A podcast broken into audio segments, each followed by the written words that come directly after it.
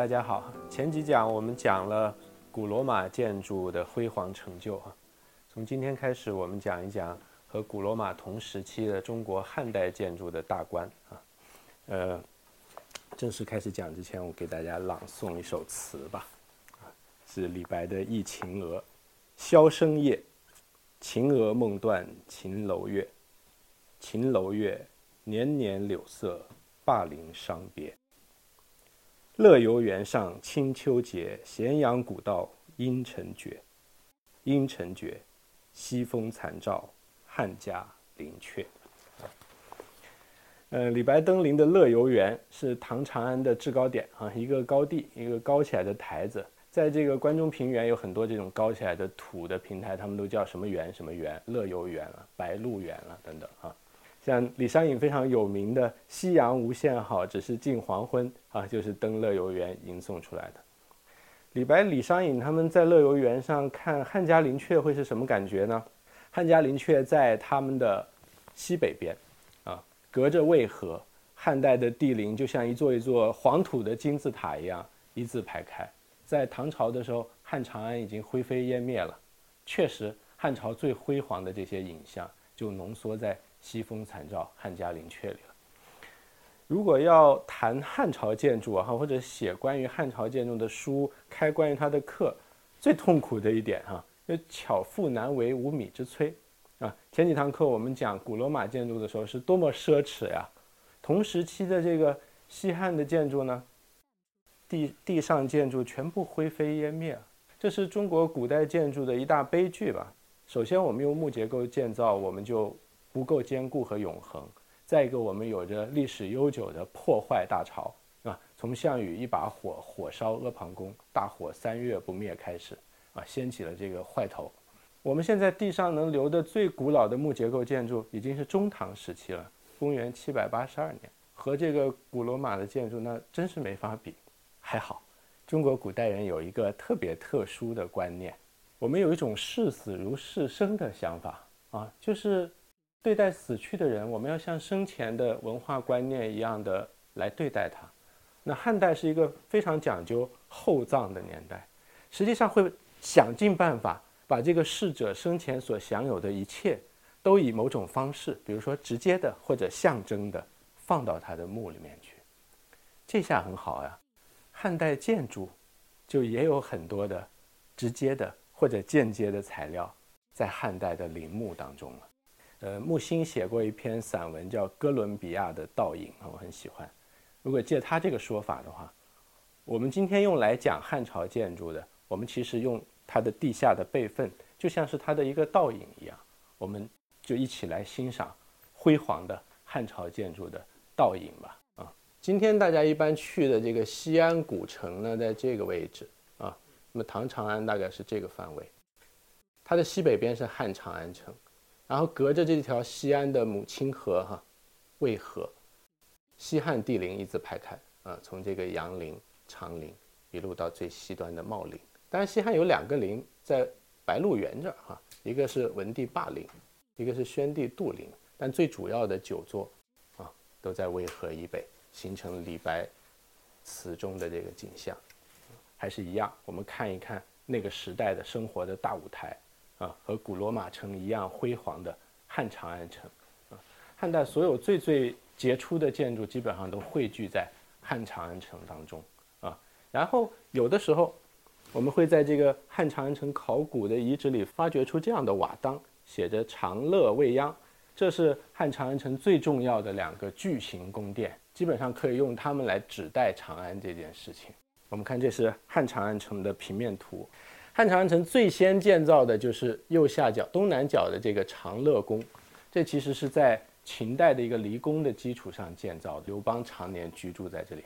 长乐宫是一个什么规模的建筑呢？十倍于今天的北京故宫啊！汉代自己真的第一个经营的宫殿是这个未央宫啊，也是七倍于今天的紫禁城。啊，这两个宫殿就基本占了汉长安城的南半部的绝大部分地方啊，所以可以用它们来指代。这整个城，汉长安城整个城墙的范围里的面积是三十六平方公里啊。前几天我们讲罗马发展到帝国鼎盛时期有二十平方公里，汉长安城几乎两倍于它。而且我们看，我们有非常规整的规划，还记得乱糟糟的罗马吧？各种大型的建筑和民居挤在一块儿。可是汉长安城首先是有完整的城墙，而且南北向的大街，安门这个城门，南门对着这个大街，基本上是它城市的中轴线，啊，把汉长安城平分为左右两半。然后这个城基本上就是被宫殿笼罩了，哈，有明光宫，你看贵宫、北宫，就宫殿大概占了整个城市的。面积的百分之七十左右啊，是名副其实的一个宫殿的都城啊，也可以看出那个皇权在这里面的极致的这种体现。然后汉长安城长得有点怪怪的，对不对？东西这两条墙比较规整，南北这两条墙曲里拐弯的，斗折蛇形，对吧？后世有一种说法，说北城墙向北斗，南城墙向南斗，还称汉长安城是斗城啊。当然也有也有当代的一些考古学者不同意这个说法，认为这是牵强附会。不管是因为想向天的原因，还是因为因地制宜的原因，那其实整个汉长安城还是相当规整的，基本上在一个正方形的这个范围里啊。然后有着明确的这个城门，城门对着的大街，棋盘式的这种格局已经基本形成了，和罗马这种自由生长的都城。是有着非常非常鲜明的对比的啊！从这一点可以看出，中国古代的都城规划其实是非常非常早熟的。这是今天能够看到的汉长安城城墙的这个遗迹。今天我们可以来大谈一下夯土这件事情啊！中国古代人说中国建筑是土木之工，土还排木前头呢。土对中国人来说太重要了，对吧？我们文明的发源地中原地区到处都是这个黄土。然后我们所有重要的木结构建筑都建在一个夯土的台基上头，然后我们所有的城墙都是夯土的芯儿啊，所以夯土是非常重要的一项大工程啊。夯土到底是什么事情呢？啊，我们来看一下这个字啊，大力对吧？大力土，用很大很大的力气来锤击这个土啊，使得这个台基也好，城墙也好，非常坚固。比如说，我们要夯一个长方形的平台吧，啊，我们撒了这么一块土，是吧？堆到一定的高度，一下，一下，一下，这些圆都要相切的夯过来，然后再一排，啊，一路夯过去，然后中间不是剩下好多缝吗？下下一轮再夯的时候要这样夯，看到没有？把它夯满为止，保证所有的土都被你这个大铁锭砸过。那么这个事情要干多少回呢？看你这个建筑的重要程度，啊，如果你皇帝大殿的那个台基可能夯几十遍、上百遍，普通家里的宅子可能夯个几遍，啊，就是这样。所以你想象一下那个古代营造的那个工地上，哈，一个大宫殿里面有好多好多千门万户，然后各种台基，对吧？那工地上其实是有很多人喊着号子，然后哗砸，哗。可能配一下那个秦腔是非常正确的，带来那么一个气氛，然后黄土满天，啊，把它夯得很紧很实，到什么程度呢？到千年不坏的程度。考古学家们是非常爱这件事情的，看到夯土眼睛就放光。以前这个考古学的奠基人李济说过一个事儿哈，他们怎么认识夯土的？开始看到这样的土层哈，一层层叠叠的，非常坚固，还以为是洪水冲击土呢。很长时间，考古报告就这么写，直到后来发现，哇，原来这是建筑基址，中国古代人建造房子的方法，对吧？所以只要是有夯土，就是有人工的痕迹，一定在这里建造过，要么是城墙，要么是院墙，要么是建筑的台基。只要找到了这些夯土的边界，建筑或者城市的平面图就被勾画出来了。汉长安断断续续的城墙，哈，就呈现为这种一节一节的这个夯土，还能找到城门。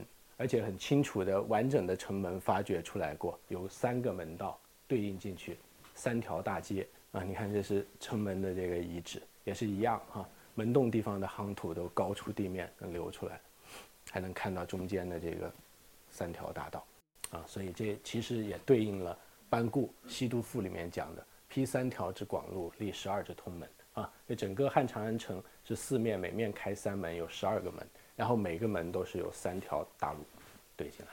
汉朝最最重要的开国的第一个重要的建设是未央宫的建设，而且在未央宫的建设当中发生了一次刘邦和萧何的经典对话被司马迁写进《史记》里，它可以看作中国历代宫殿营建的指导原则。萧何自己在那儿也不管你哈，咵做了很宏伟的规划，然后盖得特别特别壮丽。刘邦来视察了，刘邦非常生气，对吧？前面秦始皇就是因为这样乱来亡的，对不对？你今天又给我搞这一套，我会被人骂的哈。盛怒啊！结果萧何对曰。天子以四海为家，非令壮丽，无以重威，且无令后世有以加也啊！就四海都是你家嘛，宫殿当然要壮丽，才能特别威严嘛，而且让后面无法超越啊。然后龙颜大悦哈，从此以后，这种过度的营建，把所有的这个土木之功都集中在盖宫殿，具有了一种合法性，这很有意思。然后当然了，改朝换代的时候又很仇视你这样，对吧？你搞得这么辉煌，我先把你弄掉。对吧？但是非壮烈无以终为又可以再搬出来，我自己再狠狠的、正当的来一遍，啊，所以历朝历代这么干。可惜的就是真正意义上的哈，就是代表了中国最高的这个建筑技术吧、规模的艺术的这些典型代表的宫殿，今天真正意义上完整留下来的只剩下北京故宫了。它大概是中国宫殿建筑史上中等规模的作品啊。那汉代其实曾经达到过非常辉煌。我们刚才说长乐宫加上未央宫已经十七个故宫那么大了，啊？最小最小的那个贵宫也有两倍故宫那么大啊！就就盖宫殿狂人啊！未央宫的情况啊，未央宫在整个汉长安的西南角上，《两都赋》里面讲过哈，居坤陵之正位啊，就它处于坤位，八卦的坤位在西南角啊，这是当时。天子的一种想法，就是天上的天是乾，对吧？地是坤，我是地上的天子，我占据坤位就具具备了合法性啊，所以把整个最重要的皇宫摆在长安城的西南角，一共有四个门，东西南北四个，然后形成两条大道，也是《两都赋》里面写的，叫经纬乎阴阳，一经一纬。它最主要的前殿，啊，相当于北京故宫太和殿大道十字交叉口的西南边。然后最主要的后宫是这个二号机制，所谓的交房殿，然后还有各种各样的亭台楼阁啊、仓池啊等等，大概是这么一个规模的东西。那么今天还能看到巨大的这个夯土台留在这个平原上，尤其是这个前殿遗址的夯土台，这个夯土台的面积大概是今天故宫三大殿所在的那个大台子面积的三倍，就想象一下，一个面积三倍的三大殿那台子高高度是两倍。然后上面摆着的前殿，根据挖掘的遗址，也是前中后三大殿排开，可见在那个时候已经有三大殿的这种方式。我们看看今天他自己来脑补一下，下头的这个台基高一倍，然后面积比它大三倍，上头是木结构建筑，但长什么样子无法推测。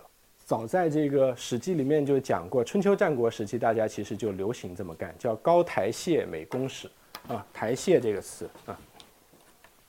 我们经常会在古籍里看到的，对吧？台榭，什么是台榭呢？台榭就是中国用木结构建筑来盖房子的时候，其实盖不了很高，尤其在早期技术还没那么发达，没有硬线木塔这种技术，那怎么办呢？刚才说的那夯土呀，就拼命往上堆堆堆堆，盖一个非常非常高的土台子，在那个上面再盖木结构建筑，像天宫楼阁一样。我们都知道这个曹操也有铜雀台，对不对？啊，都是这个意思，说什么台什么台，指的都是这一类的建筑。可是呢，基本上都只剩下大黄土台子了。真正完整的堆了一个台榭，然后上面还能留下木结构建筑，很美的是北京北海的团城。团城也是用夯土筑了一个城出来，然后上头盖很美丽的木结构建筑。就连这团城这个台榭也差点没保下来。五十年代修马路的时候，差点就被拆了。然后梁思成先生花了很大力气，哎，居然把它保下来了。这是梁思成保护北京为数不多的胜仗啊！这个是非常非常值得纪念的啊！大家下次去北海看一看，就古代的台榭的这个具体而微者吧，跟汉朝那些大的台榭是没法比了。后宫啊，你看远处这个是刚才说的这个前殿的大台阶啊，前朝后寝是这一块，这就是皇后的交房殿的遗址。交房殿呢，从这个平面的推测呢，更倾向于是大大小小的一些殿堂和廊庑和庭院组合的比较自由的一个布局啊。交房殿好玩的是它这名字，很长时间哈，我虽然是念建筑史的，但是不求甚解，我都以为是墙面涂辣椒或者花椒的，呃，因为他说这个以胶和泥嘛，取其温而芬芳。后来知道是这个花椒树的花啊，然后和到泥里面涂到墙上粉红色的，而且非常的温润。还有一种说法说这个花椒多子嘛，还谐音多多子多福，啊，所以其实还挺浪漫的、很美丽的这么一种涂料哈。我就不知道为什么。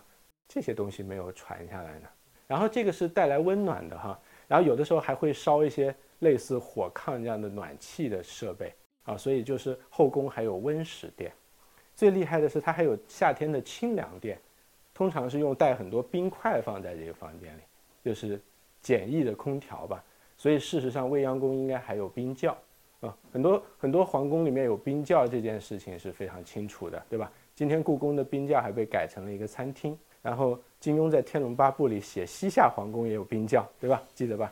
虚竹还在那里和西夏公主发生了爱情。当时宫殿里面想尽办法来让四季过得舒适。嗯，在很多这个考古啊或者文献当中，我们也能看到这些事情。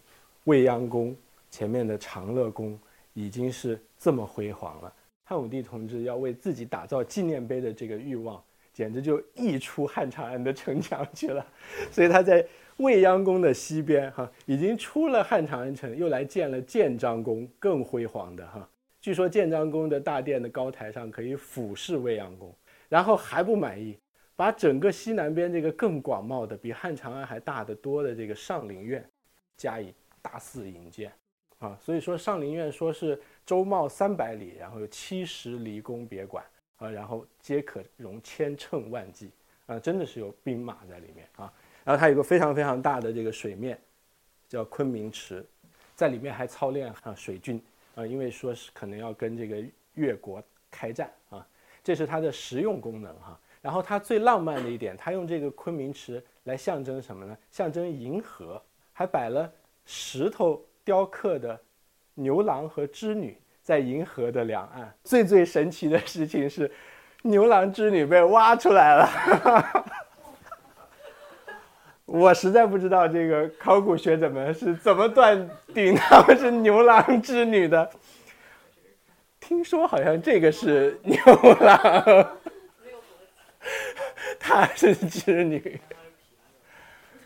确实是在这个上林苑昆明池的遗址挖出来的哈，非常的写意，对吧？这个传统一直传下来哈，今天还保留在颐和园里，所以颐和园也是拿昆明湖，那名字也一样嘛。拿昆明湖象征银河，就会有一铜牛，对吧？用牛字来象征牛郎。然后你看这个铜牛深情地望向西北方，哎，这个眼神，对吧？含情脉脉，看着什么呢？西北方有一个景区叫耕织图。整个这个上林苑里啊，或者武帝的营建啊，指导思想除了前面壮丽重威以外，又加入了一个更有趣的东西哈。秦皇汉武都非常想成仙，是真的。啊，汉武帝也有非常迫切的愿望，这时候就出来了很多像安徒生童话那三个骗子啊，就是《皇帝新衣》里的那些骗子，啊，我们是各种各样的方式来跟他说成仙的方法，但是就是汉汉武帝他们这样的中国皇帝，最后是会把你们这些骗子灭了的，就是好久好久没看到一生气，还是会把方式消灭的。但是因此呢，在他的园林啊，他在他的这个。宫殿的营建当中出来了很多浪漫的景象啊，比如说方士老描绘说东海有仙山嘛，蓬莱方丈瀛洲，所以皇家园林里面就特别特别热爱一池三山这种模式，要盖一个大水，然后中间摆三个岛来象征东海三山。它其实秦皇汉武都没有成仙，可是由于他们和方士之间这种有趣的互动，反而丰富了建筑学的观念，对不对？啊，大家营造出像仙境一样的园林来，这件事情是很好的。这个上林苑不仅是一个美丽的园林，同时还是一个大的动植物园啊，把各方的这个贡品，甚至那个抄家抄的人家的奇珍异宝，全部都填到这里面来。史书记载有什么白象啊、犀牛啊、能言鸟，搞不好是鹦鹉哈，然后夜晚会发光的巨大的珊瑚树啊。等等的这些事物，全部都填充到它这个里头来，就更有这种先进的味道。这个是大概的一个复原哈，建章宫和未央宫的关系。然后他们之间跨过城墙，还用立交桥相连啊，古代叫复道。然后另一件事情，由于这个方士说先人好楼居，所以他们盖了各种各样的井干楼啊、神明台啊、凤阙啊、别凤阙啊。